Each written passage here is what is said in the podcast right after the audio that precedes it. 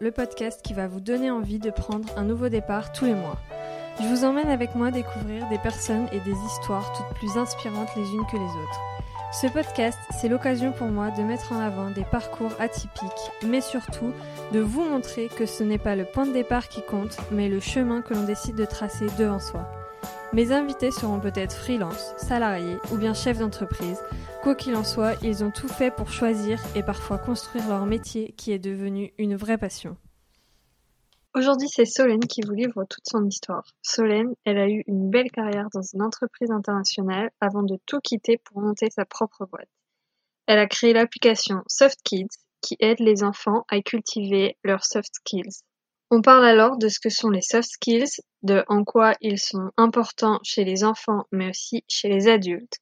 On parle du parcours de Solène, de ses engagements dans les associations, étudiantes ou non, de ses promotions successives, de comment elle a évolué dans un monde d'hommes sans se mettre de barrières, de comment se faire une place en entreprise, de comment créer une équipe solide mais également de tolérance. Une conversation passionnante, tellement passionnante que l'épisode est un peu plus long que d'habitude mais il vaut vraiment le coup. Et si j'ai interviewé Solène aujourd'hui, c'est aussi parce qu'elle a récemment lancé sa campagne de crowdfunding et compte sur la mobilisation de nous tous pour pouvoir faire vivre son application. J'ai d'ailleurs testé cette fameuse application qui est en téléchargement gratuit sur Apple pour le moment, mais bientôt sur Android. Bon, même si je n'ai pas d'enfant, en vrai, c'était marrant à tester et c'est très bien fait et surtout ergonomique. Vu le nombre de sujets abordés dans cet épisode, vous trouverez forcément quelque chose qui vous concerne que vous ayez des enfants ou non, que vous soyez salarié, que vous soyez entrepreneur, vous trouverez forcément un sujet. Alors je vous souhaite une bonne écoute. Bonjour Solène. Bonjour Manon. Comment tu vas? Bah écoute, ça va plutôt bien. On est dimanche, il fait beau, ça va.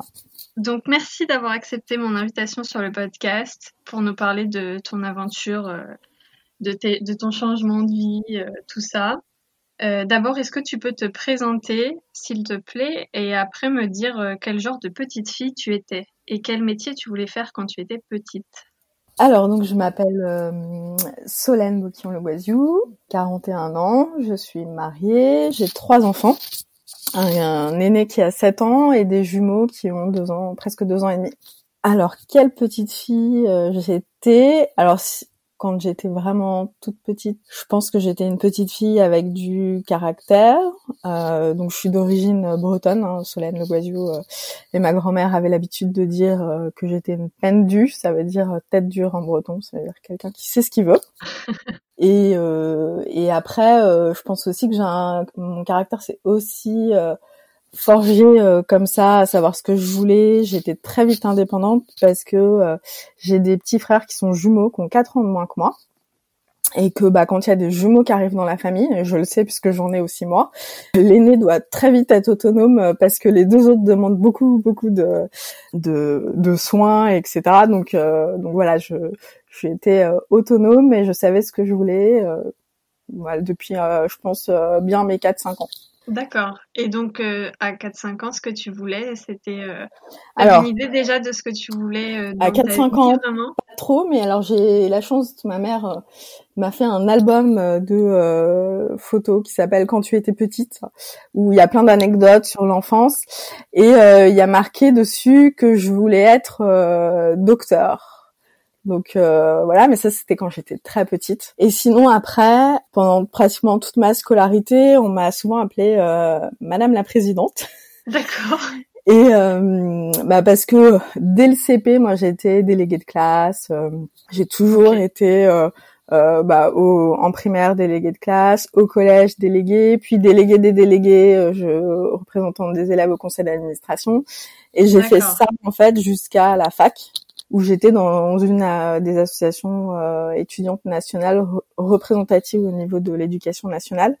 Donc j'ai toujours eu beaucoup de convictions, je me suis toujours beaucoup investie et euh, j'ai toujours été euh, bah, soit déléguée des délégués ou soit présidente de l'association. Et aujourd'hui, je suis présidente d'une association, présidente de la crèche de mes de mes fils, qui est une association de crèche parentale. Et euh, sinon, je suis secrétaire générale d'une association qui s'appelle Digital Ladies Analyze. Donc, j'ai toujours été euh, voilà, engagée. C'est pour ça quand j'étais petite, on m'appelait un peu Madame la Présidente. Mais pour revenir à vraiment ce que je voulais faire quand j'étais euh, à la au lycée, je voulais être journaliste politique et je voulais remplacer Anne Sinclair à 7 sur 7. Voilà. Engagé quand même, journaliste politique, euh, c'est toujours euh, cette idée d'engagement et de, de, montrer ses convictions un peu. Voilà, et puis tout ce qui est euh, politique, histoire, ça m'a toujours passionné. J'ai adoré étudier cette période de la Révolution française, de la mise en place de la démocratie, etc. Quand on est, quand on était, parce qu'à mon époque c'était au collège qu'on voyait ça. Et après en fait ça m'a pas quitté. Je m'intéresse, je m'intéresse énormément à la vie, euh, à la vie citoyenne. Déjà cet intérêt pour la vie citoyenne, est-ce qu'elle venait déjà de cette, cette, euh, le fait que tu sois délégué tout le temps, tu t'intéresses aux gens, tu, tu prends soin d'eux, ou, ou c'était pour le rôle en fait? Ouais, je pense qu'il y a un peu des deux. Euh, il y a euh, alors, je j'ai grandi, je pense, en, avec euh, des fortes convictions, convictions sur ce qu'est la justice. J'ai toujours vu, euh, principalement, ma mère euh, se battre quand elle voyait quelque chose était injuste. et donc ça, je pense que ça a été un super remodèle sur ce côté. Et donc c'est pour ça aussi que je me suis engagée. Enfin, c'est c'est tout bête, mais par exemple au collège. Euh, j'avais fait euh, un truc euh, avec tous les élèves sur la cantine, ce qu'on nous donnait à manger, sur le fait qu'il y avait pas assez de papier toilette dans les toilettes. Enfin voilà, j'avais carrément fait une pétition. Et comme je siégeais au conseil d'administration du collège, bah, j'étais arrivée avec ma pétition et nos revendications et ce qu'on voulait à la cantine et qu'on voulait avoir des toilettes propres, etc. Enfin voilà, je pense qu'il y avait toujours un, un souci de, de bien commun qui reste très présent aujourd'hui. Et après, euh, évidemment, euh, je pense que j'ai toujours eu un petit peu euh, cette fibre à un peu vouloir commander et être la chef. Donc c'est pour ça que dans les différentes associations où j'ai été, quand j'étais plus jeune, bah j'ai souvent été présidente parce que je voyais pas pourquoi je pouvais pas l'être. Ouais, ok. Et jamais ça, le fait d'être une femme, ça t'a freiné là-dedans? C'est en fait, je déteste poser cette question parce que ça devrait pas, mais je sais que ça existe. bah, c'est pour ça que je suis extrêmement engagée aujourd'hui, euh, enfin depuis plusieurs, depuis une dizaine d'années dans l'égalité homme-femme. Donc, euh, alors moi en fait, et j'ai réfléchi à, pourquoi. Euh, moi, je n'avais aucune barrière parce que, bah, on en parlera un peu plus tard, mais donc j'ai été DRH adjointe dans mon autre vie et donc dans les ressources humaines et euh, du coup, bah, euh, j'ai euh, croisé énormément de femmes qui se mettaient des barrières, qui pensaient qu'elles pouvaient pas faire des choses. Et moi, je les ai mmh. jamais eues. Alors, je sais pas si c'est mon positionnement d'aîné, le fait que mes parents m'ont, enfin, jamais à la maison, mes parents m'ont montré que parce que j'étais une fille, je pourrais pas faire telle ou telle chose. Au niveau engagement, je disais, ma mère a été un excellent rôle modèle, mais au niveau professionnel, euh, ça a été mon père. Mon père, il était, euh, c'est un homme, euh, enfin maintenant il a la retraite, mais qui a beaucoup travaillé, qui faisait des, des journées de 12 heures, 14 heures, euh, qui était donc directeur d'une entreprise. Et j'ai j'ai toujours eu ça en rôle modèle et je me suis dit ouais je serais comme mon mon père je serais directeur de quelque chose quoi. Donc voilà j'ai pas en fait dans mon éducation on m'a jamais dit tu feras ci ou tu feras ça parce que tu es une fille. Et du coup, je me suis jamais trop posé la question. Et c'est tout ce qui est euh, ces discussions qu'on a aujourd'hui sur euh, le fait qu'il euh, y a pas assez de femmes à certains à certains postes, à certaines euh, positions, font que j'ai un peu revu comment j'ai grandi et que je me suis posé des questions de pourquoi moi je me mets pas des barrières alors que je pense 90% des femmes s'en mettent. Donc je pense que un c'est mon éducation. Et deux par contre je me suis rendu compte et par exemple c'était le cas euh, quand j'étais dans les associations étudiantes que à l'époque en fait j'étais un faire valoir euh, pour dire bon bah on a une fille. Et c'est vrai que souvent et à l'époque ça me dérangeait pas mais souvent on disait euh, bon bah on a rendez-vous au ministère, on va emmener Solène, comme ça on sera trois garçons et une fille et, euh, comme ça il y aura quand même une fille dans le lot quoi. Et à l'époque ça me dérangeait pas et je le relevais même pas. En y en y euh, réfléchissant aujourd'hui, je me dis ah bah en fait j'étais quand même le le, le faire valoir quoi. Donc euh, voilà, moi je me suis jamais posé des questions, mais les choses changent. Mais du coup voilà avec tout ce qu'il y a aujourd'hui et le fait que les gens prennent conscience. Bah, par exemple, cette, cette semaine, il y a le cache investigation qui a fait beaucoup de bruit sur les différences de salaire homme-femme. Donc les gens le voient de plus en plus. Donc on se pose plus de questions, alors qu'il y a dix ans on s'en posait moins. Mais euh, mais moi, pour moi, ça n'a jamais été euh, une barrière d'être une femme pour faire quoi que ce soit. Bon, c'est hyper intéressant. En vrai, je pense qu'on pourrait parler de ça pendant des heures. Je pense qu'on va quand même avancer sur ton parcours. Ah, donc au lycée, tu m'as dit que tu voulais être journaliste politique.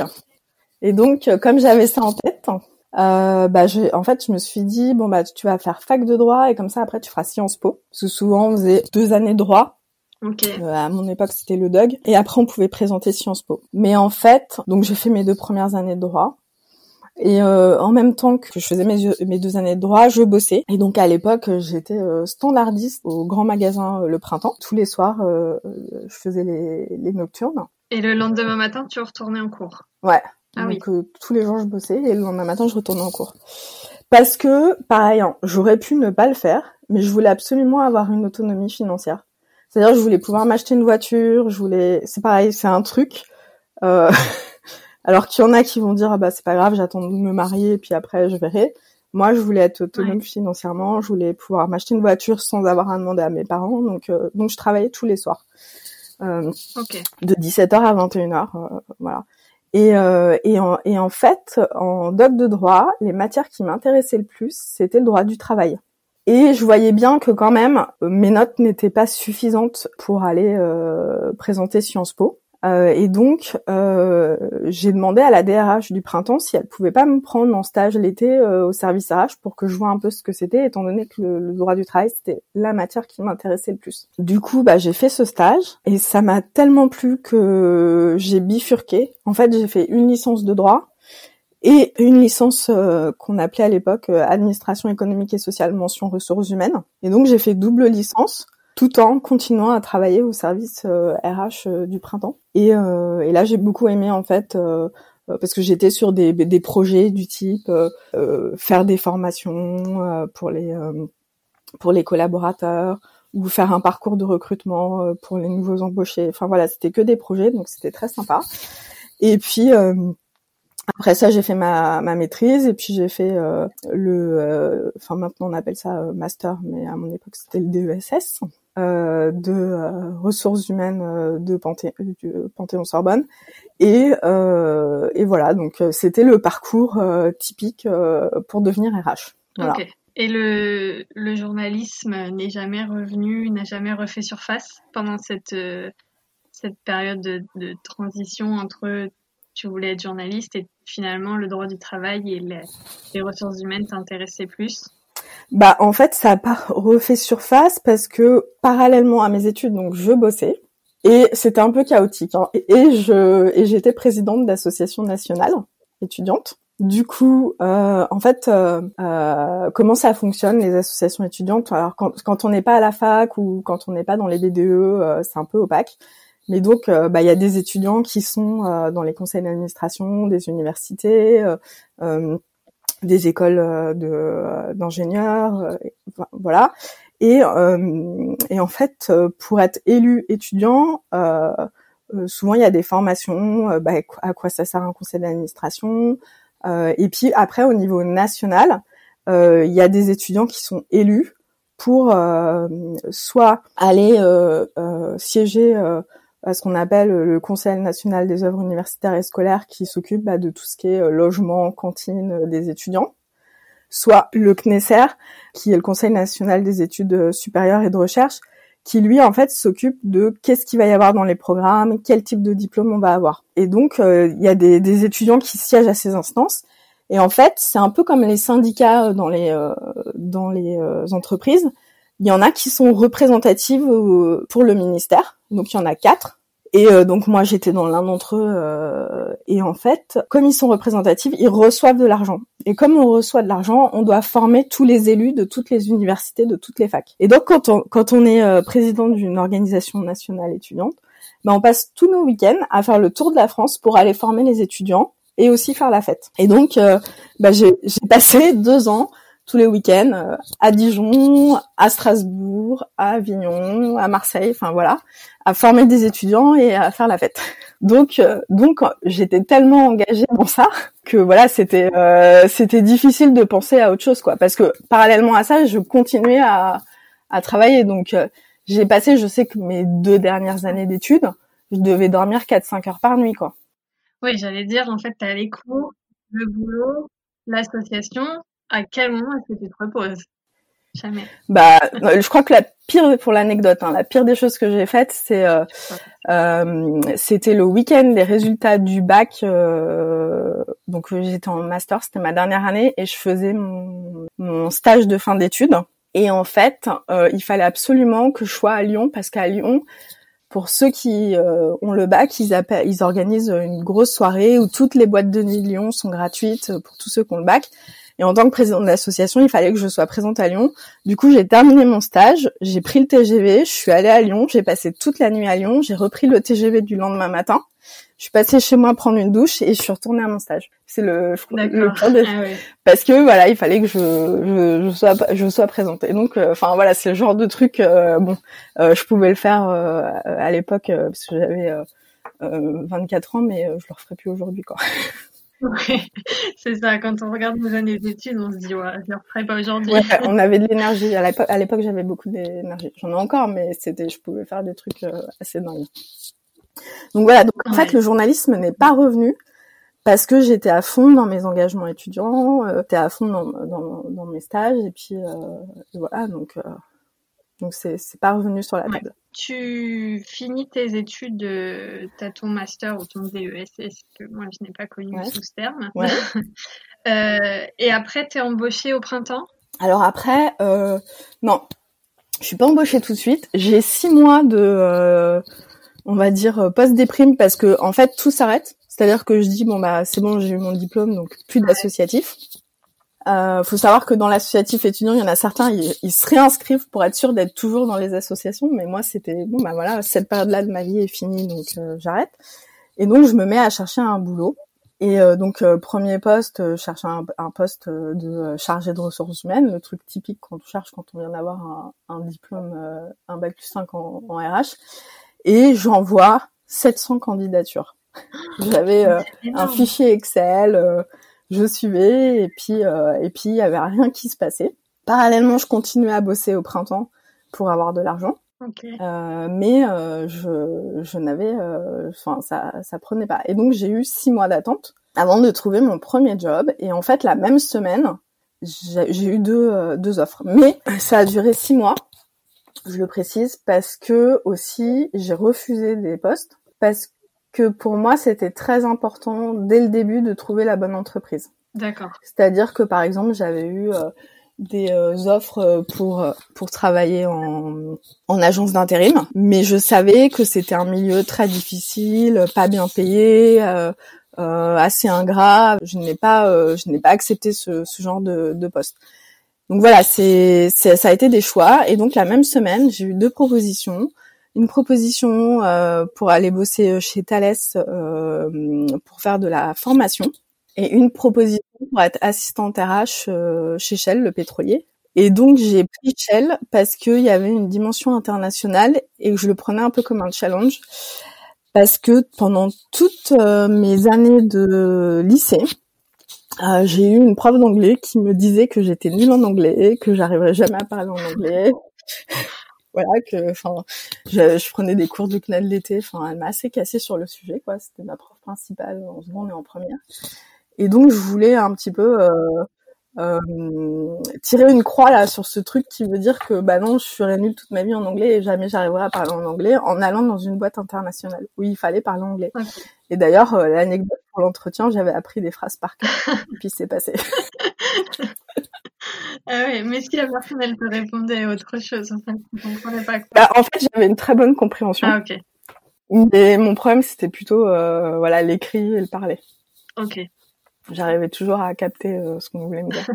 donc euh, donc voilà et donc me voilà embarquée chez Shell et donc j'étais donc adjointe à la responsable RH des fonctions support. Et à l'époque, Shell, c'était euh, 3600 salariés en France, répartis sur le siège et euh, trois raffineries, une à Rouen, une à Strasbourg, une à Marseille. Et au bout d'un an, ma chef part. Et là, on me demande de reprendre euh, une partie du portefeuille de ma chef et en plus de d'être responsable RH des stations-service. Ok. Et euh, au bout d'un an, quoi. Donc, euh, Belle, belle promotion. hein. donc c'était top. Mais par contre, ça a été, euh, un, on va dire, euh, un peu dur euh, au bout de, ouais, au bout de trois ans. Euh, bah parce qu'en fait, euh, il y a eu la crise de 2009 et euh, Shell a commencé à énormément restructurer. On a vendu les trois raffineries et on a vendu toutes les stations services qui n'étaient pas sur les autoroutes, c'est-à-dire qu'on est passé de euh, 400 euh, stations services à euh, 70. Ok. Et donc moi, en tant qu'RH, j'ai passé à peu près euh, deux ans à licencier des gens. Ah oui, d'accord. Ok. On, va en parler parce que je Ouais. pense que c'est hyper important. Je voulais juste revenir au moment où on te dit, au bout d'un an, de prendre la place de, de ta chef. Euh, comment est-ce qu'on se sent légitime à ce moment-là, au bout d'un an, à prendre la place d'un supérieur? Est-ce qu'on se pose des questions ou, est-ce- ou pas? Alors euh, sur en fait euh, la partie purement job, je me sentais à l'aise parce que je, à cette époque j'étais quelqu'un de très opérationnel. Euh, j'étais, euh, on va dire, euh, enfin je pense euh, vraiment dans la productivité.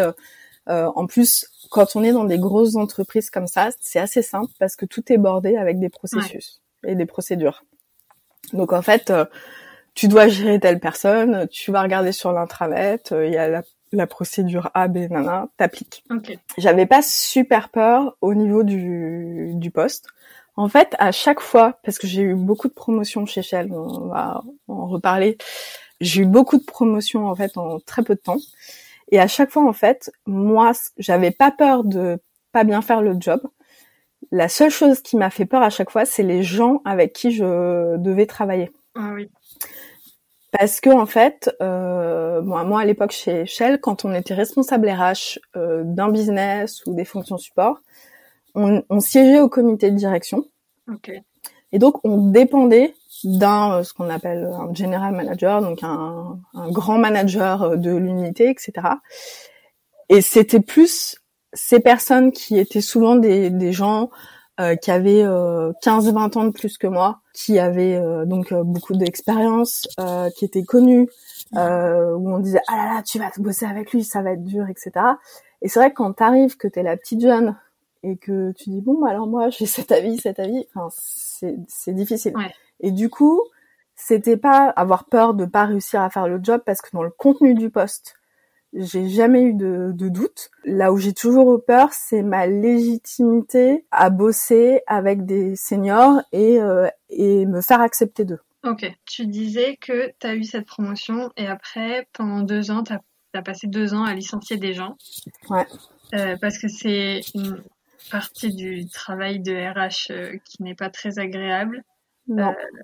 Comment on vit le fait de licencier en masse euh, tout en gardant son poste J'imagine qu'il y a aussi eu des licenciements au, au niveau des fonctions support. Enfin, ça a été Ouais. vraiment massif. Bah, moi, mon poste a été à, à- à risque, hein. c'est-à-dire qu'à un moment, je me suis retrouvée à licencier des gens tout en ne sachant pas si moi-même j'allais pouvoir rester.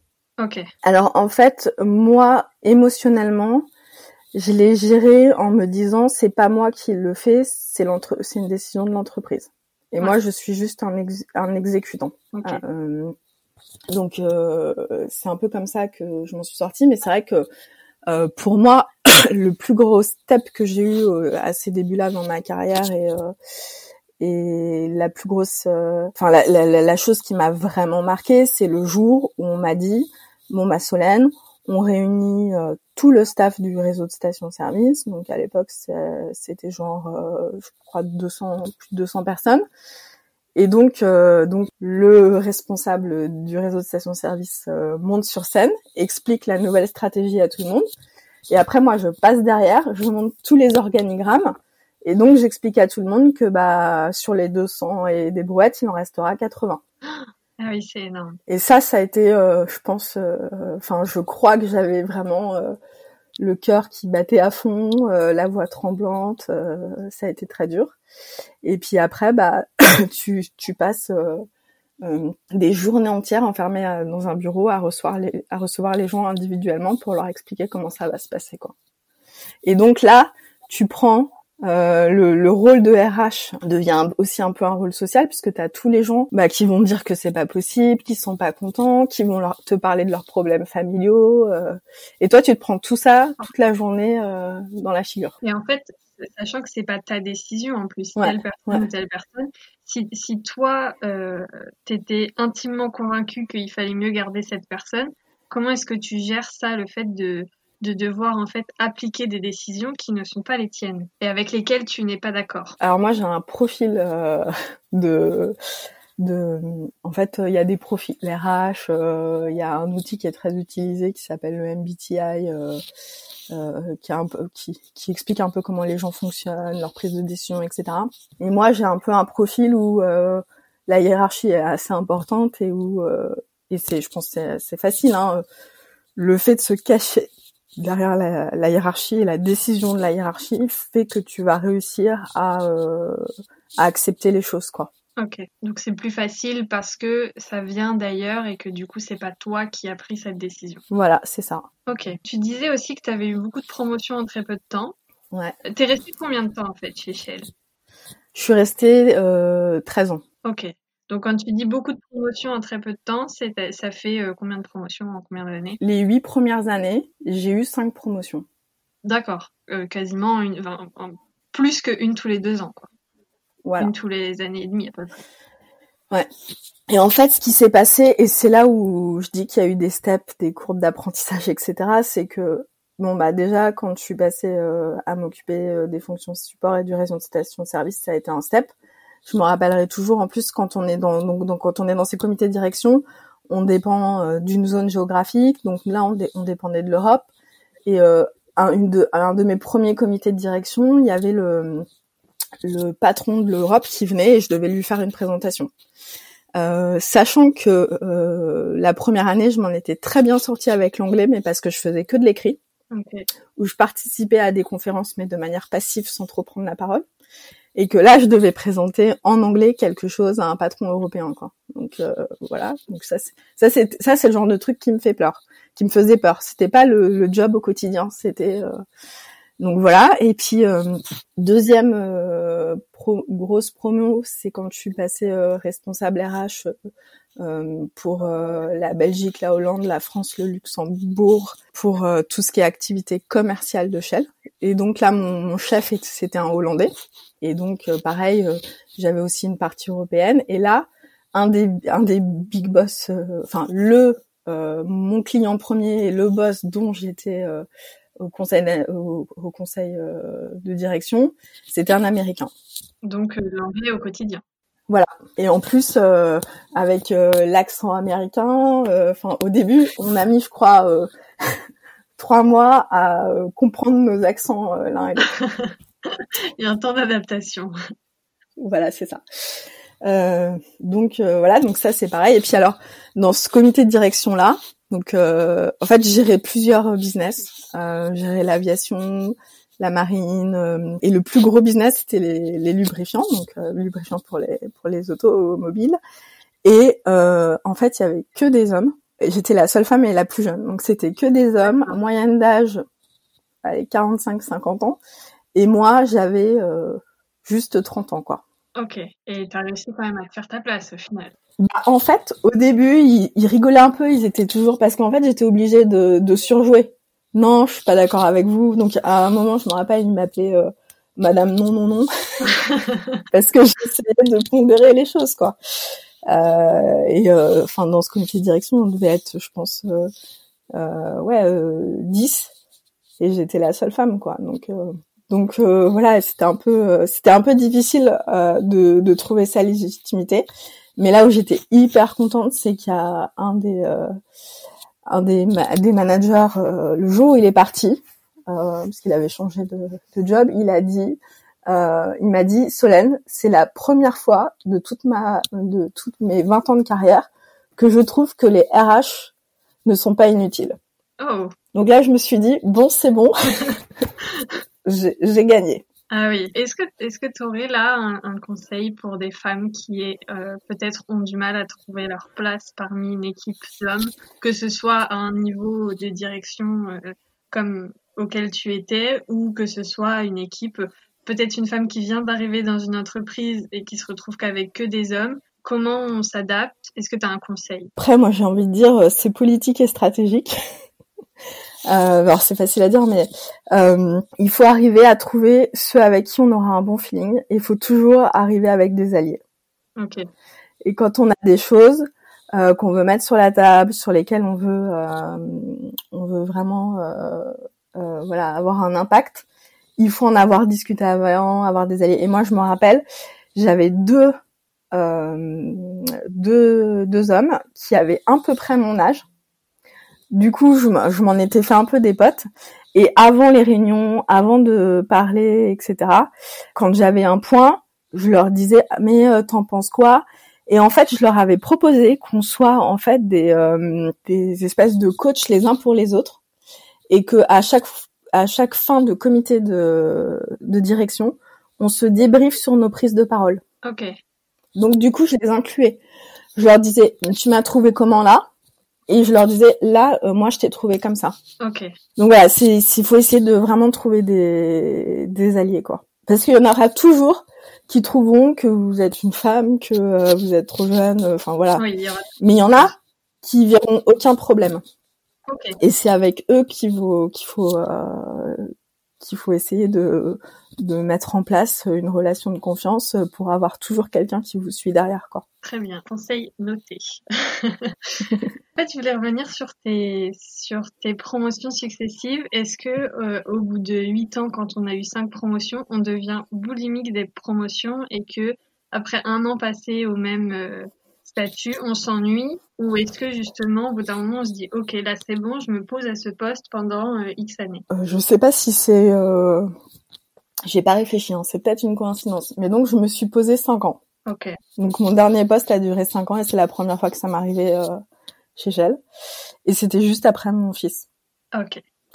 Et pourtant, c'était un gros challenge puisque donc après avoir eu mon fils aîné, j'ai postulé à, à des postes mondiaux parce que je me suis dit bon bah voilà, t'as eu les postes français, t'as eu les postes européens, enfin cluster euh, Benefrux, après t'as eu le poste européen.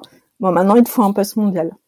Et donc j'ai pris euh, un poste euh, mondial, donc j'étais euh, responsable RH monde pour les centres de services partagés de Shell. Donc en fait, c'est les centres de services partagés, c'est là où on met toutes les activités back office, la compta, la saisie RH, la saisie des achats, le service client, etc. Et donc c'est 13 000 personnes réparties dans sept endroits dans le monde et principalement en Asie. Et là, ma boss c'était une Singapourienne. D'accord. Et je suis restée cinq ans sur ce poste. Euh, sans trop me dire j'ai besoin de changer parce que tous les jours j'apprenais des choses, il y avait des choses de nouvelles. Euh. Donc, mais après peut-être aussi que je me disais bah c'est bien, euh, tu connais le job, il est sympa, les collègues sont cool, ta boss elle est géniale et en plus t'as un super équilibre de vie pro perso et tu vois ton fils. Oui, parce qu'en fait j'allais dire est-ce que le fait d'être resté cinq, enfin est-ce que le fait d'avoir eu ton fils, tu penses que ça a freiné d'autres promotions ou est-ce que c'est toi qui te, qui, te freine par rapport à ça? En fait, est-ce que le, frein, il vient de, de l'extérieur ou est-ce que le frein, il est, c'est toi qui le poses je pense que c'est moi qui l'ai posé parce que sur les postes d'avant, travailler comme une malade, quoi. Je restais mmh. jusqu'à 21h au bureau. Euh. Quand on a des enfants et que la crèche va fermer et qu'il faut qu'on aille le chercher, sinon l'enfant est déposé au commissariat, euh, on, on, change un peu de, de, de fusil d'épaule quoi. Mais à côté de ça, je me disais, t'as un job mondial, euh, t'as un super poste, tout est bien, t'as un équilibre de vie pro perso, et donc j'ai beaucoup euh, fait de conférences où j'ai montré que c'était possible et qu'on n'était pas obligé de travailler 10-12 euh, heures par jour pour avoir euh, une carrière et une vie de famille. Ouais, c'est bien ça. C'est hyper intéressant. Tu as accès vachement, ton, du coup, tu as accès ton, ta communication là-dessus, euh, sur l'équilibre vie pro, vie perso. Ouais. À dire que, que, que voilà, c'était possible, et même avec un job à l'international. Alors évidemment, j'avais des déplacements. Heureusement, j'avais mes parents euh, qui étaient disponibles euh, pour venir euh, aider mon mari quand parce que j'ai quand même eu un des le premier très gros déplacement que j'ai eu, je suis partie 12 jours en Asie mon fils avait cinq mois. Ah oui. Donc euh, c'est beaucoup quoi.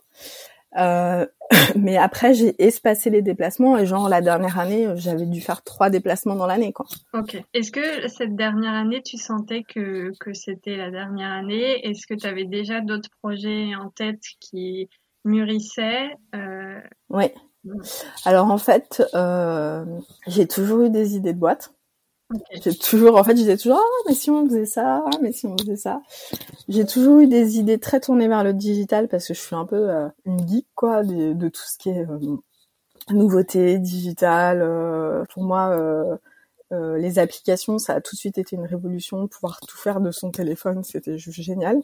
Et donc, j'ai toujours eu des idées. Après, ce que je pense quand j'analyse les choses, c'est que j'ai assouvi mon besoin entrepreneurial dans les associations en m'engageant dans des associations. Par exemple, la crèche euh, là où je suis présidente, euh, quand c'était mon fils euh, aîné qui y était, j'étais trésorière et puis après j'étais vice-présidente. Et enfin, c'était c'est quand même une crèche avec neuf salariés, 400 000 euros de budget, donc il faut, il faut gérer quoi. Euh, mais je voilà, je me suis dit que voilà, je faisais des choses et je voyais un petit peu à une autre échelle ce que pouvait être l'entrepreneuriat. Mais j'ai toujours eu des idées et je me suis toujours dit à un moment, j'aurai ma propre entreprise. Ok. Mais ça, je, c'est des trucs qui reviennent depuis. Euh, enfin, je me rappelle ma dernière ma dernière année de fac avec avec une de mes copines, on rigolait, on disait ouais, on montrait un cabinet de conseil, euh, ça s'appellera euh, Solène Le Guaziou et Enco Consulting, enfin voilà quoi. Je... et donc donc déjà des entrepreneuriales dès les études, mais tu t'es quand même lancé dans cette carrière fulgurante en entreprise. Est-ce que tu avais envie de cette carrière en entreprise avant de monter ta propre boîte pour peut-être te forger un caractère, peut-être voir plusieurs aspects pour euh, après te faire une idée de comment gérer ta propre boîte? Mm, mm. Ou est-ce que ça s'est fait euh, un peu naturellement? Alors, j'ai pas réfléchi comme ça.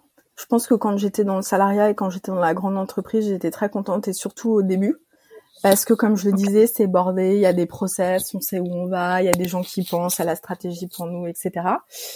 Mais en fait, très vite, et c'est pour ça aussi que, j'ai pris un poste mondial parce que en fait j'étais DRH adjointe en charge de la stratégie de cette entité de Shell de 13 000 salariés et que très vite l'opérationnel, à la fin j'en avais marre parce qu'en fait l'opérationnel c'est toujours un peu la même chose. Euh, euh, aider euh, aider dans les recrutements, euh, faire euh, les plannings de succession. Euh, voilà, c'est quand on a un, poste de responsable RH de business, à un moment, c'est les mêmes choses, c'est assez récurrent. alors que là, j'étais sur un poste vraiment purement projet où, où j'avais des choses un peu partout, avec en plus cette dimension multiculturelle qui m'intéressait énormément parce que je bossais dans mon équipe, on était 12 et on était 9 nationalités et ça c'était ça a été une des expériences les plus enrichissantes de ma vie quoi. Donc j'ai pas, je l'ai pas pensé comme ça, mais par contre à un moment, déjà lors de mon premier congé mat, je voulais écrire un blog. Sur quel sujet? Sur l'équilibre vie pro perso, euh, sur comment aider les femmes à euh, trouver leur super pouvoir, à avoir une carrière, euh, voilà. mais je l'ai pas fait par manque de temps, je pense, parce que je me suis, j'ai été dans un nouveau job et tout. Après, euh, j'ai eu une idée, euh, ça devait faire trois ans que j'étais dans mon poste. Comme en fait, je voyageais, je voyageais à l'international et que bah moi j'allais en Inde, en Malaisie, aux Philippines et que c'était pas toujours ultra euh, safe. En fait, tu t'es en déplacement, t'es une femme seule, t'arrives, tu te dis bon alors déjà comment je dois m'habiller. après bon bah si je prends ce taxi, est-ce qu'il va pas m'envoyer m'emmener dans un quartier? Enfin quand t'arrives à Manille euh, que t'es toute seule, enfin t'as un petit peu peur quoi. Et donc euh, je voulais faire une plateforme en ligne pour les les femmes euh, woman in business euh, qui voyagent, pour leur donner en fait bah, les bonnes compagnies de taxi à utiliser dans les grandes villes du monde, quels sont les codes dans chaque pays, comment est-ce que je dois m'habiller, enfin ce genre de choses. Et je l'ai pas fait parce que j'ai vu qu'il y avait quelqu'un qui avait sorti le truc. Et après c'est débile parce qu'en fait quand je cherche un truc, je cherche toujours l'idée qui n'existe pas. Alors qu'il y a plein de boîtes qui fonctionnent juste parce qu'ils suivent les autres. Oui. Et, euh, et en fait, j'aurais, ça se trouve, j'aurais, j'aurais lancé ma plateforme et elle aurait mieux marché que les autres. Qui... Mais voilà, je sais pas pourquoi j'ai ça dans, en tête que si je fais un truc, ça doit être innovant et personne d'autre ne doit l'avoir fait avant moi. D'accord. Et donc? Mais ça, c'est des barrières. Pour une fois qu'il y a une barrière. voilà. Et donc, euh, parallèlement à ça, donc euh, j'ai mon fils qui va à la crèche. Euh, je suis dans cette crèche associative parentale où on a des soirées des papas, des soirées des mamans, des soirées avec la psychologue. On essaye un peu de comprendre comment fonctionnent nos enfants. Et je commence à trouver ça très intéressant. Euh, comment fonctionnent les enfants. Et puis mon fils aîné passe en, en petite section de maternelle. Et en février, la directrice nous dit, écoutez, euh, il faut absolument que vous organisiez une rendez-vous avec un, un rendez-vous avec un psy. On pense que votre que votre fils est euh, précoce. D'accord. Et moi, mon fils était de début d'année, donc je me disais ouais, c'est vrai, il parle vachement bien, mais c'est parce qu'il est né en janvier. Et donc là, le diagnostic entre guillemets tombe. Mon enfant est précoce il doit sauter une classe parce que bah il s'ennuie à l'école et ça va pas. Et donc je commence à me plonger dans toute la littérature sur la précocité des enfants et comment ils fonctionnent et voilà. Donc euh, ça m'intéresse énormément et parallèlement à ça, euh, je regarde un peu tout ce qui existe euh, sur les enfants parce qu'en fait la précocité c'est beaucoup, c'est pas forcément qu'on est un génie, qu'on connaît tout, qu'on calcule bien, qu'on est bon en maths, hein, c'est pas ça. Hein. Euh, la précocité, c'est qu'il y a des modes de fonctionnement qui sont un peu différents. Par exemple, les précoces ont énormément de mal à gérer leurs émotions. Ils ont leurs sens qui sont exacerbés. Par exemple, ils vont, ils vont avoir une excellente oui, ou le toucher, ça va être hyper important pour eux. Enfin, voilà, toutes ces choses-là.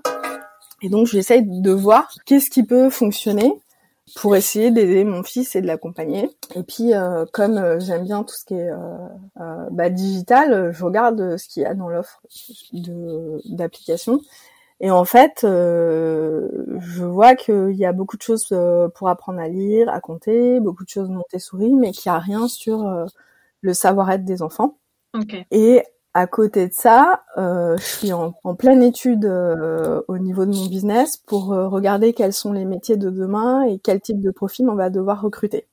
Et donc, je travaille avec des gros cabinets type McKinsey qui me disent bah on sait pas quels seront les métiers en 2030 et euh, 75% des enfants qui sont à l'école aujourd'hui ne savent pas ce qu'ils auront comme métier parce que les, les, les métiers n'existent pas encore. D'accord. Par contre, ce qu'on sait, c'est qu'il faut euh, avoir euh, un bon esprit de collaboration, qu'il faut euh, savoir résoudre des problèmes, qu'il faut être autonome, flexible. Et donc, je vois que les soft skills dont on commence à beaucoup parler euh, au niveau des recrutements, vont devenir vraiment indispensables, mais qu'il n'y a rien pour l'adresser pour les enfants. Ok. Mon idée. Tu tiens ton idée révolutionnaire. Voilà. Et donc je benchmark et je vois que ça n'existe nulle part. C'est-à-dire que il y a les Indiens et les Américains qui aiment bien parler des soft skills pour les enfants et on trouve principalement de la littérature, des bouquins, des études. Mais il y a aucun jeu, aucune application, aucun bouquin qui va parler de l'ensemble des soft skills pour les enfants. Alors, est-ce que tu peux expliquer ce que c'est que un ou une soft skill? Vu que c'est un mot en anglais, c'est pas trop féminin ni masculin, mais. Ouais. Euh, est-ce que tu peux expliquer ce que c'est Donc alors, euh, on appelle ça les compétences comportementales, euh, ou, ou l'OCDE appelle ça les compétences du, du 21e siècle.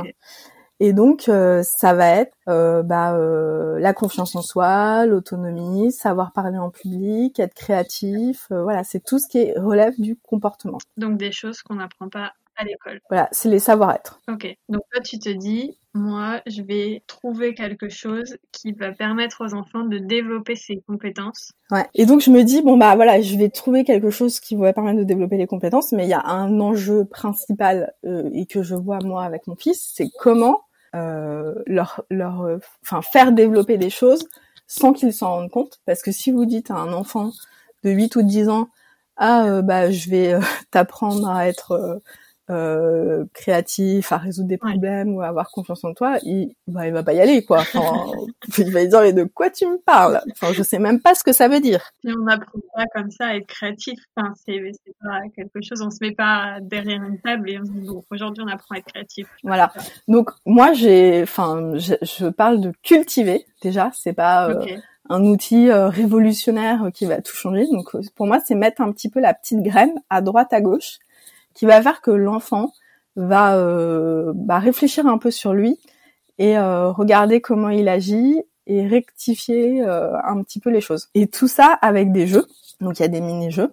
et avec et c'est là où c'est ça fait la grosse différence et c'est là où en fait on a les retours euh, les plus positifs, euh, c'est de le faire avec ses parents, donc de le faire en famille. Donc c'est pas l'enfant qui est tout seul devant un écran euh, qui va jouer bêtement, c'est l'enfant qui va qui va faire des jeux et qui va réfléchir à des choses sur lui avec ses parents. Et donc on a lancé un premier programme sur la confiance en soi avec des mini-jeux. Donc, par exemple, pour avoir confiance en soi, il faut bien se connaître. Euh, il faut savoir quelles sont ses forces, qu'est-ce qu'on aime faire.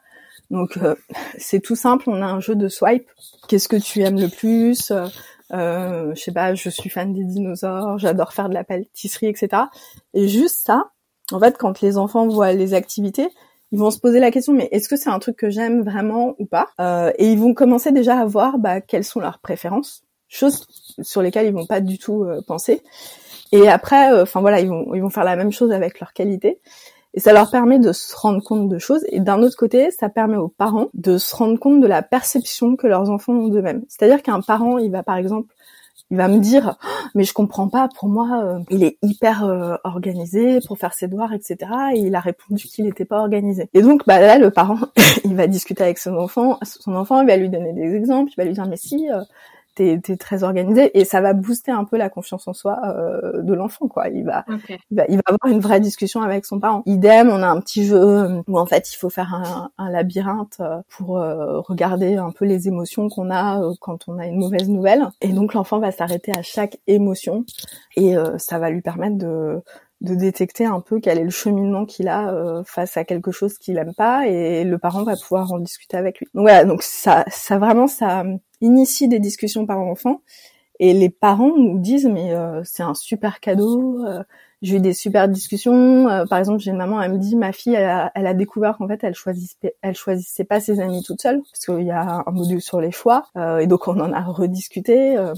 Enfin voilà, c'est l'idée, c'est vraiment d'avoir cet accompagnement euh, parentale et d'en faire un, un, jeu en famille qui initie à la discussion. Et toutes les récompenses, c'est du temps en famille. Donc ça peut être euh, passer un temps avec papa, maman, euh, euh, faire une soirée pizza tous ensemble, aller faire un pique-nique, aller à la piscine, voilà. Trop bien. Mais en fait, je me pose la question, est-ce que le fait que les parents soient là, alors j'ai compris que ça, que ça initie des conversations qu'on n'aurait pas forcément normalement, mais est-ce qu'il n'y a pas une espèce d'influence? Est-ce que c'est pas le risque qu'il y ait l'influence des parents qui influe sur le choix de l'enfant? Ou est-ce qu'à cet âge-là, l'enfant il en a rien à faire de l'influence de ses parents? Non, il en a rien à faire. Alors ce qui est marrant, c'est que du coup, moi, quand on a fait, parce qu'on a fait, on a, on a fait toute une série de tests, donc j'étais en observatrice. Après, je suis pas, je suis pas dans toutes les, dans tous les salons, dans toutes les familles, etc. Mais c'est marrant parce que les parents, ils sont là et genre mais oui tu l'es tu l'es tu l'es. Et l'enfant en fait non il va répondre qu'il l'est pas quoi. Ok ouais. Et ça a fait partie des tests de vérifier que les parents n'avaient pas une influence sur les réponses. Mm, ouais mais je, en fait le, parent n'a aucun intérêt à influer sur la réponse de son enfant. En fait ce qu'il a intérêt à faire après c'est en discuter avec lui pour que la prochaine fois euh, l'enfant qui ne voyait pas ses forces les voit quoi. Oui, ok, hyper intéressant. Moi, j'ai pas d'enfant, alors je ne sais pas. je me sens pas très légitime, tu vois, à parler éducation, mais en vrai, ça, ça m'intéresse vachement. Mais on va quand même revenir sur le point de, donc t'as l'idée, après, on reparlera d'encore l'application. Mais t'as l'idée, tu, tu sais sous quelle forme tu la veux parce que t'es dans la tech, les applications, tout ça, ça t'intéresse. Combien de temps est-ce que tu mets à le développer avant de quitter ton travail? À quel moment tu décides de quitter ton travail pour te lancer à 100% Dans quelles conditions? Euh, Tout ça. Alors en fait, c'est euh, tout ça est assez long. Euh, mm. En fait, déjà juste avant euh, mon deuxième congé maternité euh, pour les mes jumeaux, ma chef vient de vient de Singapour, passer deux jours à Paris pour me dire au revoir avant mon congé mat. elle vient dîner à la maison et là mon mari à table commence à dire ouais Solène dans son congé mat ça va être comme le premier. Elle avait dit qu'elle écrirait un blog, qu'elle va monter une boîte et puis en fait elle va rien faire. enfin, il, il, dit ça pour pour me titiller, pour que je fasse les choses. Hein. Et là, ma boss, elle me dit, mais c'est quoi cette idée? Donc, euh, je lui raconte, elle me dit, ah, mais c'est génial, faut trop que tu le fasses. Et en fait, euh, ma chef, euh, donc à l'époque, elle avait aussi, enfin, elle était vice-présidente RH Monde chez Shell, quoi. Mais elle avait aussi sa petite entreprise à côté. Elle a une boîte de voyage en Asie. D'accord. Une, une, une, agence de voyage qui fait des voyages très spécifiques sur des trekkings. Donc voilà, elle, elle, elle, elle, avait déjà le truc, donc pour elle, il n'y avait pas de souci. Et en fait, euh, donc du coup, je laisse le truc mûrir. Et à côté de ça, je savais qu'il y avait une grosse réorganisation qui arrivait pour les ressources humaines. Et donc, je dis à ma chef, euh, si je pars, c'est maintenant ou jamais. Okay. Donc, euh, je, la, je, la, rappelle après mon accouchement.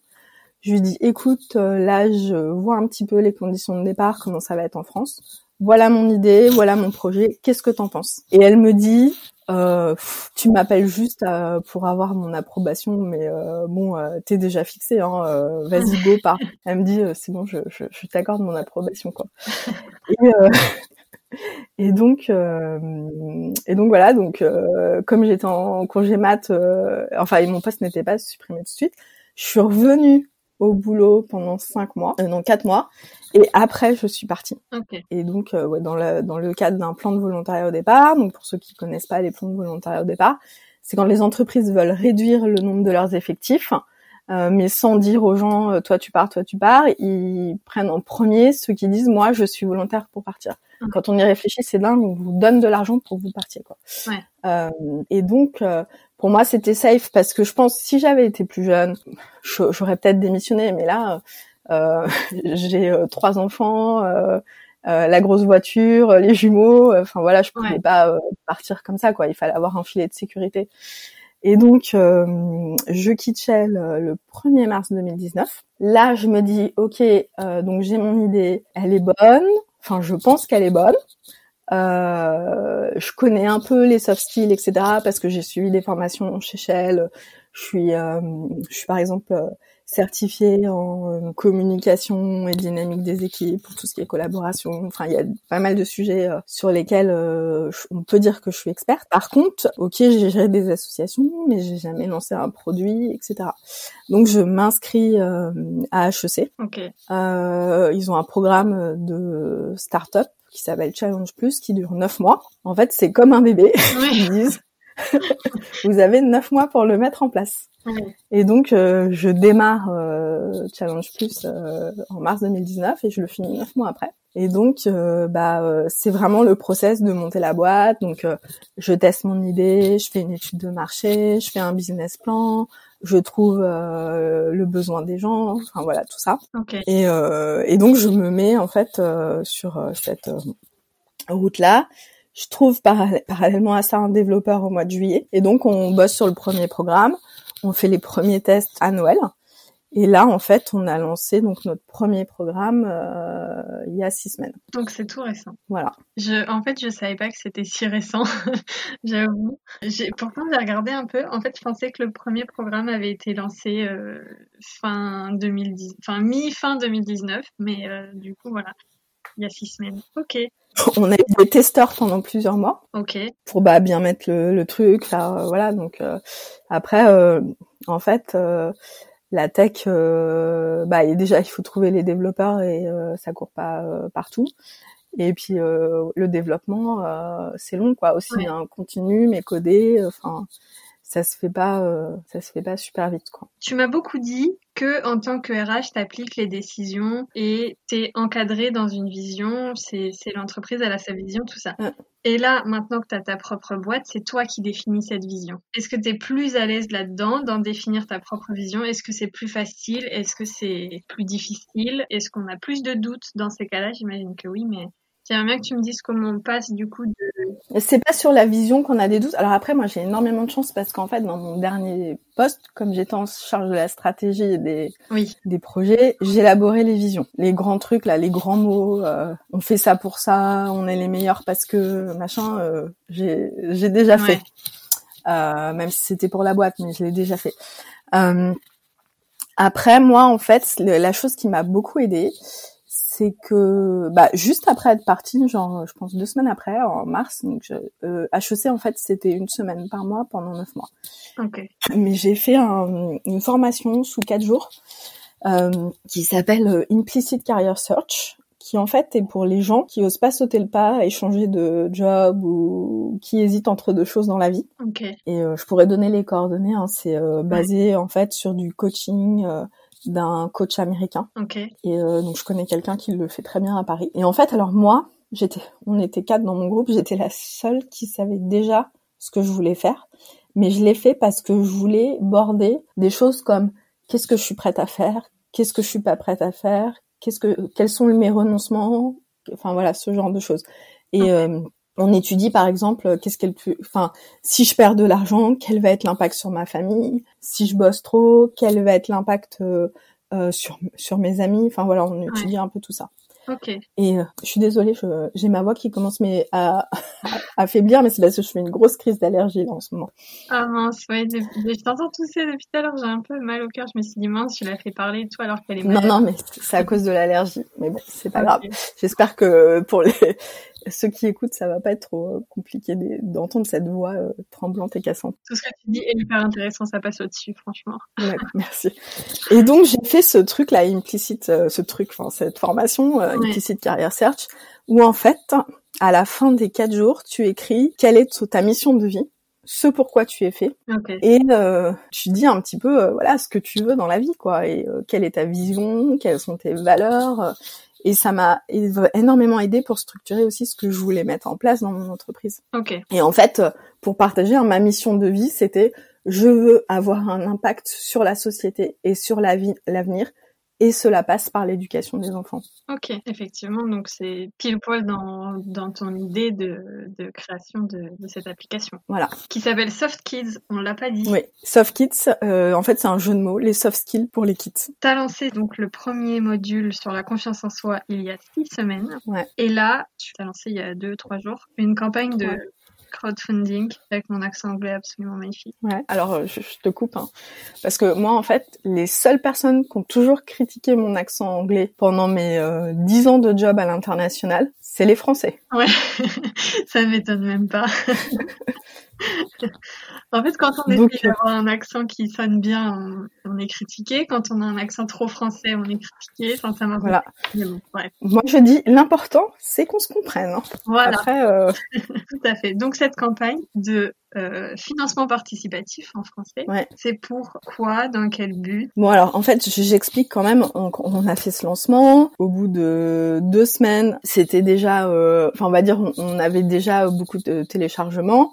Alors moi je me rendais pas compte parce qu'en fait les applications il n'y a pas beaucoup de littérature, c'est très difficile de benchmarker et de dire euh, bon, alors est-ce que je suis bon ou pas? Et en fait j'ai eu deux personnes au téléphone qui ont lancé des applications il y a euh, 3 et 5 ans et qui m'ont dit waouh t'as un super démarrage. D'accord. En deux semaines j'étais à plus de 350 téléchargements et j'étais à un taux de conversion parce qu'en fait on a euh, dans le programme il y a 10 modules, les deux premiers modules sont gratuits et donc c'est du euh, de, du, de l'achat intégré. Et normalement, les taux de conversion euh, dans les stores euh, Apple et Google Pay, c'est 3%. D'accord. Et euh, moi, je suis à un taux de conversion de 13%. Ah oui, d'accord, ok. Donc, euh, donc voilà, donc on m'a dit, ouais, enfin, c'est super, donc ça a bien fonctionné. Par contre, pour l'instant, on a sorti qu'un seul programme, et nous, ce qu'on veut, c'est être une bibliothèque des soft skills pour les enfants. Et le, la confiance en soi, c'est la base. Mais après, en fait, on a un programme à venir sur le savoir-vivre, parce que moi, c'est un truc que j'ai toujours vu. Euh, le nombre de stagiaires qu'on n'a pas gardé parce qu'ils savaient pas comment se comporter en entreprise, euh, c'était juste hallucinant. Donc en fait, okay. euh, même si on me dit ah mais le savoir-vivre, c'est les parents, c'est les parents qui doivent apprendre la politesse. Enfin, je suis désolée, mais on n'est pas tous, on grandit pas tous avec avec les mêmes chances dans la vie, malheureusement. Euh, on n'a pas tous euh, le même entourage et il y a des choses qui sont euh, qui sont importantes. Donc voilà, on a quelque chose sur sur ça qui va arriver. On a on est en train de monter un programme aussi sur la détermination parce qu'il y a beaucoup de d'enfants qui renoncent très très vite à faire les choses. Quand ils voient qu'ils y arrivent pas au bout de deux fois, bah, ils veulent pas réessayer. Okay. Euh, donc c'est des choses importantes. Donc voilà, on a plein de, de contenus prêts, mais euh, comme je le disais, coder, euh, ça ça prend du temps et ça coûte cher. Mm -hmm. Et donc on s'est ré réunis avec mes associés parce que donc j'ai trois associés et on s'est réunis au bout de, de, trois semaines et on a dit bon bah il faut absolument si on veut en vivre, si on veut que ça fonctionne, il faut euh, avoir du contenu rapidement, développer. Euh, et pour ça, il faut de l'argent. Ouais. Et donc, on s'est dit que bah, ça serait bien qu'on fasse des levées de fonds, mais les levées de fonds, c'est très très long. Je pense qu'on en fera une, mais euh, plutôt à la fin de l'année. Et en fait, euh, c'est peut-être une coïncidence, mais il y a Ulule qui m'a relancé pour faire partie d'un concours qu'ils organisent qui s'appelle Pitch Pitch. il y a dix jours. Et en fait, euh, je me suis dit bon, on y va, on n'y va pas, on n'a rien à perdre. Et donc, euh, bah, du coup, je leur ai dit ok. Et donc, je me suis lancée dans cette campagne de crowdfunding qui va principalement servir à coder des nouveaux contenus. Parce que les enfants, en plus, qui ont fini le programme, sont demandeurs. Ils disent on veut voir la suite, on veut voir la suite. Ouais. Donc, euh, Tu l'as lancé là il y a trois jours, non, la campagne? Oui, trois jours. Ils t'ont contacté il y a dix jours, donc en fait, en, en une semaine, tu as planifié toute la campagne. Enfin, Alors j'ai pour ceux que ça intéresse, donc vous pouvez aller sur mon profil euh, LinkedIn, donc Solène Boquillon euh, Le Guaziou, et en fait je fais une chronique de de ma campagne, et donc j'ai expliqué les coulisses euh, bah, de la semaine de préparation dans cette chronique. ok. Où en fait j'explique un petit peu que j'avais appelé quelques amis qui avaient déjà fait des campagnes de crowdfunding, qui m'avaient dit mais attends euh, mission impossible, euh, une campagne ça se prépare au moins un mois à l'avance. Et en fait, je me suis fait 48 heures de, euh, de logiciel d'infographie. J'ai fait un, j'ai fait une vidéo de lancement, montage, etc. Un gros marathon euh, pour euh, préparer tous les visuels. J'ai brainstormé euh, avec des amis euh, pour les contributions. Et en fait, euh, ouais, j'ai tout bouclé en trois jours, quoi. Donc en fait, quand on te dit c'est impossible, il faut un mois, toi tu fais en trois jours. Ouais, mais par contre, on verra le résultat. Parce qu'en fait, euh, là où si Ulule m'a beaucoup challengé, c'est sur la mobilisation de ma communauté. Ouais. Et en clair, ils m'ont dit, euh, si t'as pas fait 30% en trois jours, euh, ça va être compliqué euh, parce qu'il faut qu'au moins 30% de tes amis aient contribué en trois jours. D'accord. Donc euh, en trois jours, je suis à 24%. Ok. Et après, moi, j'avais l'impression que ma, ma communauté était déjà mobilisée. C'est ce que je mets dans, dans mon billet sur LinkedIn parce que, un, j'ai lancé mon produit il y a six semaines. Donc, je les avais déjà sollicités. Ouais. Et deux, je pense que la période du coronavirus a aidé parce qu'en fait, pendant cette période de coronavirus, je me suis euh, reconnectée avec des copines que je vois des fois, je sais pas, deux ou trois fois par an. On a fait des apéros au moins tous les dix jours euh, via Zoom. Ouais. Et donc, en fait, voilà, t'es toujours en discussion et en contact avec les gens et tu les as moins perdus de vue, donc tu peux très vite les remobiliser, quoi. Ouais. Et puis peut-être ça a été favorable parce que les parents étaient plus avec leurs enfants, avaient plus envie de se connecter avec eux, donc euh, l'application a dû faire sens à beaucoup de monde. Oui, je pense sûrement. Mais euh, mais après, on va voir. Enfin, je sais, peut-être que ça va être un gros plantage, que je vais pas réussir à atteindre les euh, les 50%. euh, Enfin, on va voir. hein. Euh, Après, là, j'ai encore euh, 29 jours. De, Ouais. cam- de campagne, euh, de la, beaucoup de communication à faire. On dit que, on dit souvent que les gens participent beaucoup les trois quatre premiers jours, qu'il y a un peu un creux et beaucoup la dernière semaine. Ouais. Donc il y a encore de l'espoir jusqu'à la fin. Ben on, on va voir. Après, euh, je pense que il y a euh, quand on a fait un peu de théorie des organisations, euh, l'histoire du travail, machin, il y a une théorie qui s'appelle euh, la théorie du passager clandestin, euh, où en fait c'est au niveau des de, manifestations syndicales. Où en fait, il y en a beaucoup qui vont pas manifester parce qu'ils pensent que les autres vont manifester pour eux et qu'ils auront le gain euh, de ce que les autres ont fait. Ah oui. Et je me pose la question s'il n'y a pas un peu le même truc euh, pour Ulule où il y a plein de gens ils se disent ah bah c'est bon il y a quelqu'un qui me mettra à ma place donc j'ai pas besoin de mettre. Bon on va voir? Ben, on a qu'à leur dire tout de suite, non, personne ne mettra à votre place. Peut-être qu'il y a des gens qui mettront, mais pas à votre place parce que chaque Oui et sous compte et que même si on dépasse l'objectif, c'est tant mieux, c'est du bonus pour toi. Et que surtout, si t'atteins pas l'objectif, Ouais. ouais c'est ça. Et puis il n'y a pas de de mauvaise contribution. J'ai des gens euh, ils me mettent 5 euros et ils me disent je suis désolée je peux mettre que ça mais je m'en fiche parce que euh, si j'ai 2000 personnes qui mettent 5 euros bah c'est bon ma ma ma campagne elle est bouclée quoi. Et 2000 personnes à l'échelle euh, du monde, c'est pas grand-chose parce que la campagne, elle est aussi en anglais, donc euh, tout le monde peut mettre, euh, qui, même s'il n'est pas euh, français, qu'il habite pas en France, quoi. Donc, euh, Ouais. donc voilà. Non, mais c'est clair que n'importe quelle contribution compte. Et en fait, même qu'on soit parent ou pas parent, enfin, on, on aura potentiellement des enfants plus tard et qu'on aura peut-être besoin que cette application. Bah, je pense que l'éducation, c'est un, un enjeu de société. Et moi, en fait, derrière cette, cette application, euh, je veux que les enfants, euh, bah, en fait, le premier programme sur la confiance en soi, il s'appelle Bien dans ses baskets. Euh, moi, je veux que les enfants, ils soient bien dans leurs baskets parce que c'est les adultes de demain et je veux que les adultes de demain, ils se sentent bien, qu'ils soient capables d'accepter les différences des uns et des autres, qu'ils soient capables de collaborer ensemble. Enfin, voilà, ça fait un petit peu grand discours, mais pour moi, euh, tout ça, c'est dans le but d'avoir un, un, monde meilleur, quoi. Parce que si les gens se sentent bien, toute la société en bénéficie après. Ouais, c'est vrai. Et du coup, est-ce que ces soft skills, euh, on peut encore les développer à l'âge adulte, alors pas forcément sous forme de jeu et de labyrinthe, euh, mhm. mais est-ce qu'on peut travailler, nous, pour développer quand même ces, ces soft skills? Oui, et puis c'est de plus en plus euh, demandé. J'invite à tout le monde à juste aller sur Google, à taper soft skills et aller dans l'onglet actualité. Vous allez voir juste le nombre d'articles. Moi, j'ai une Google Alert hein, sur le sujet tous les jours, tous les jours.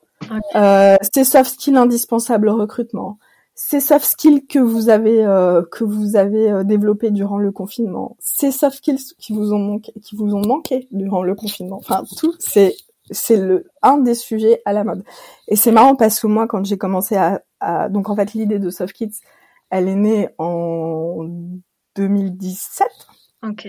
Donc il y a voilà 2017 et en 2017 on n'en parlait pas comme ça. Et aujourd'hui, c'est vraiment un sujet à la mode. Et en tant qu'adulte, on peut très bien les développer. Et ça reste indispensable, du coup, euh, en entreprise et dans sa vie de tous les jours. Ouais. Ok, super. Euh, je sais pas si tu as encore envie de parler de la campagne, si tu as d'autres choses à rajouter sur l'application. La campagne, elle est ouverte. On attend vraiment le maximum de contributions parce que ça nous permettra vraiment de, de faire euh, des nouveaux programmes et d'alimenter euh, la bibliothèque sur des sujets euh, très importants. Euh, J'en ai pas parlé, mais on a aussi un programme basé sur l'inclusion. Euh, C'était le respect des autres dans un objectif, euh, essayer de limiter le harcèlement scolaire, accepter la différence, parce que moi c'est un sujet qui, qui me tient vraiment à cœur parce que quand j'étais chez Shell, d'être dans une équipe avec euh, euh, neuf nationalités différentes, bah, j'ai appris à arrêter de, de penser comme une française, ouais.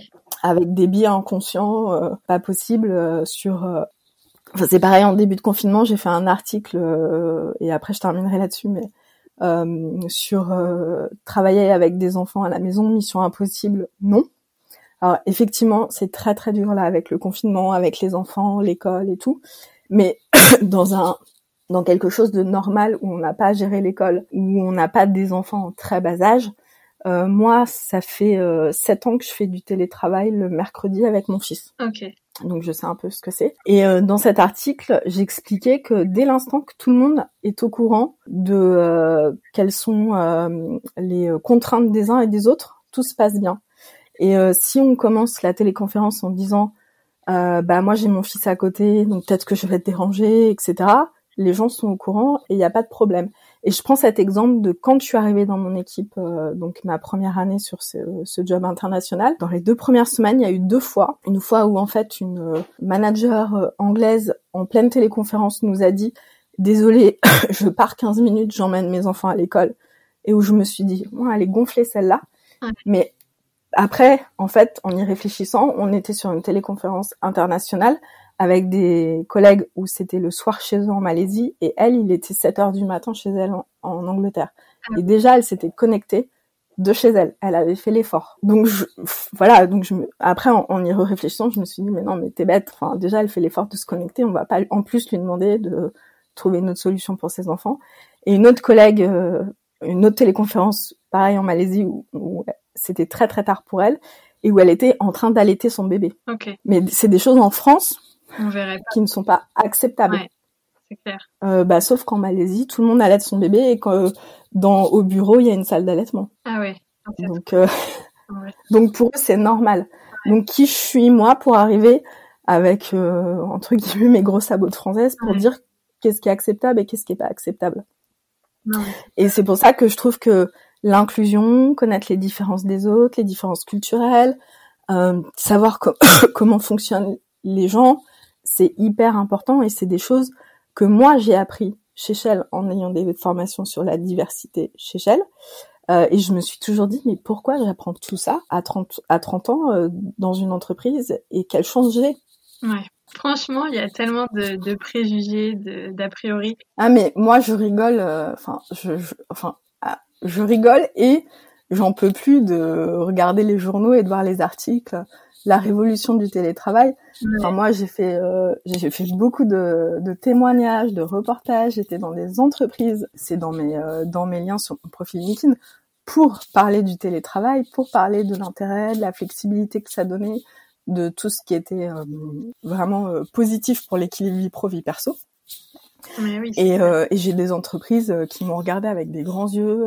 Les gens me disent mais comment ça? Comment est-ce que vous arrivez à, à, à, gérer une équipe de Paris alors que vos collaborateurs sont à Cracovie, à Manille ou ou enfin dans d'autres dans d'autres villes? Et en fait les gens ils arrivaient pas à y croire quoi. Je leur disais, mais si, mais ça fonctionne très bien. Tout est une question de confiance. J'ai confiance en mes collaborateurs, ils ont confiance en moi, le job est fait.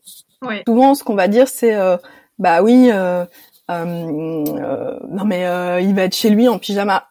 Et so what? S'il arrive à très bien travailler en pyjama, on s'en fiche, quoi. Donc, euh, mais, mais c'est vraiment voilà des différences culturelles. Et moi, j'ai eu la chance d'être chez Shell, euh, cette boîte, euh, bon bah je sais qu'il y a des gens qui, qui n'aiment pas ce type d'entreprise parce que pour eux c'est des pollueurs, etc. Mais c'était une boîte donc euh, principalement c'est anglo-néerlandais, mais principalement néerlandais. Et en Hollande, la famille c'est hyper important. Et on n'en a pas parlé pendant cette interview, mais moi ma vie a aussi beaucoup changé au niveau équilibre pro perso quand j'ai eu un chef hollandais. Parce qu'en Hollande, à 17h, il n'y a plus personne au bureau. Et moi, quand je passais ma semaine à Rotterdam pour le travail, euh, bah, le soir à 17h30, j'étais toute seule, quoi. J'étais la dernière. Ah oui.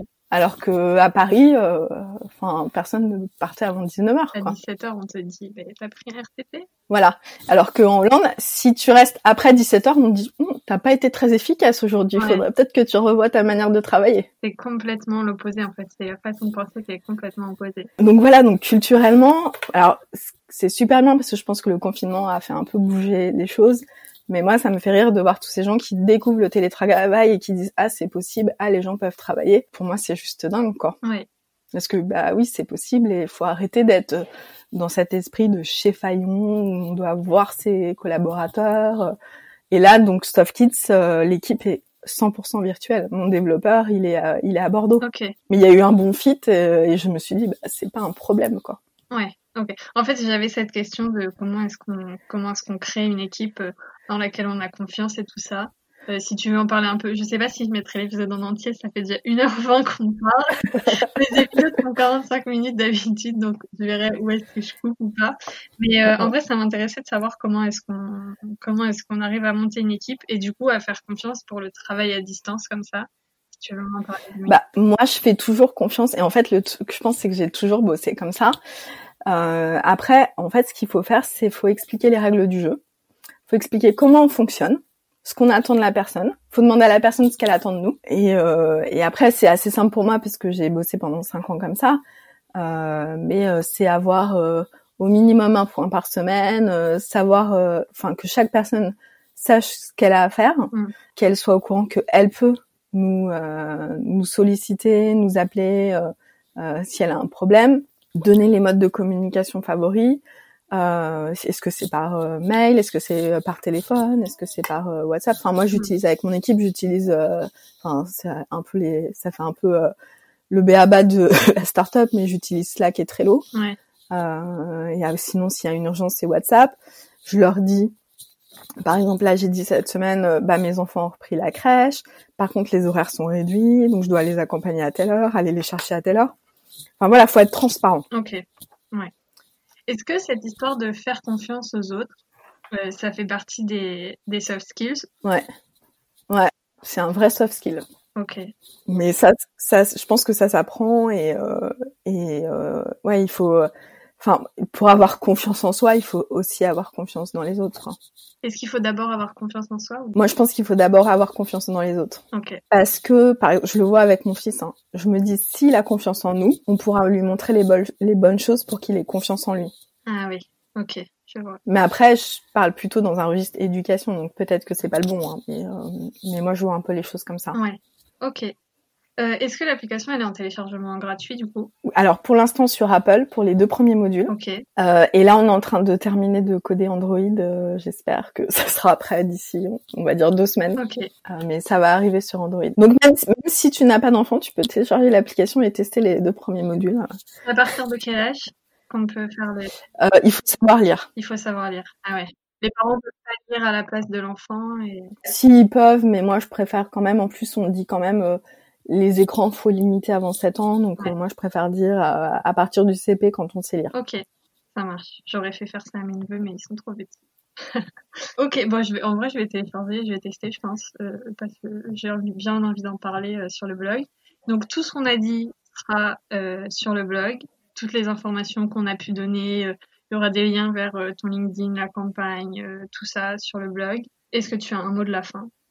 Bah, merci beaucoup de m'avoir invité. Moi, comme je te le disais quand on s'est contacté, je crois beaucoup à tout ce qui est partage. Et ça fait des années que je partage parce que je pense que quand on partage des choses, ça fait changer les gens. Euh, moi, je suis une très grosse consommatrice de podcasts aussi.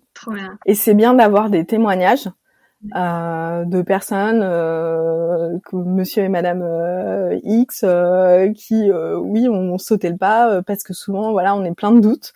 Et, et c'est, enfin, moi, c'est dans cette démarche-là que que je témoigne. C'est vraiment pour aider d'autres personnes à se dire, bah non, mais c'est bon, je vais sauter le pas, quoi. Ouais. Très bien. C'est un peu la, fin, c'est la, démarche que j'ai du coup de faire témoigner des gens pour que et, des profils différents un peu pour que tout le monde puisse s'identifier et peut-être se dire ouais bah si c'est pour cette personne ça peut être pour moi aussi. Mm. Et puis de toute façon, enfin juste dernier mot de la fin, je dis, enfin je l'ai pas dit mais moi je me suis toujours dit ok je me donne deux ans ça marche tant mieux super ça marche pas c'est pas grave au moins j'aurais appris plein de choses voilà. Ouais, super. Et eh ben, merci beaucoup d'avoir accepté tout ça. Cet épisode est super long. Merci. Mais c'était hyper intéressant. Voilà, je te remercie et puis je te dis à bientôt. À bientôt. Merci. Merci d'avoir écouté l'épisode jusqu'ici. Vous retrouverez toutes les informations sur le blog ingénieusepâtisserie.com, rubrique podcast Le Départ. Vous pouvez contacter Solène sur LinkedIn à Solène Le Gazillo Boquillon ou sur Twitter, at SolenBLG. Vous pouvez la soutenir dans son projet en partageant l'application autour de vous et en participant à la campagne. Vous pouvez aussi soutenir le podcast en mettant une note 5 étoiles sur Apple Podcast et en laissant un commentaire. Quant à moi, vous pouvez me retrouver sur le blog ingénieusepâtisserie.com ou sur Instagram sous le pseudo at tout attaché. J'ai vraiment hâte d'avoir vos retours sur cet épisode. Je vous dis à bientôt pour un nouvel épisode et en attendant, prenez soin de vous.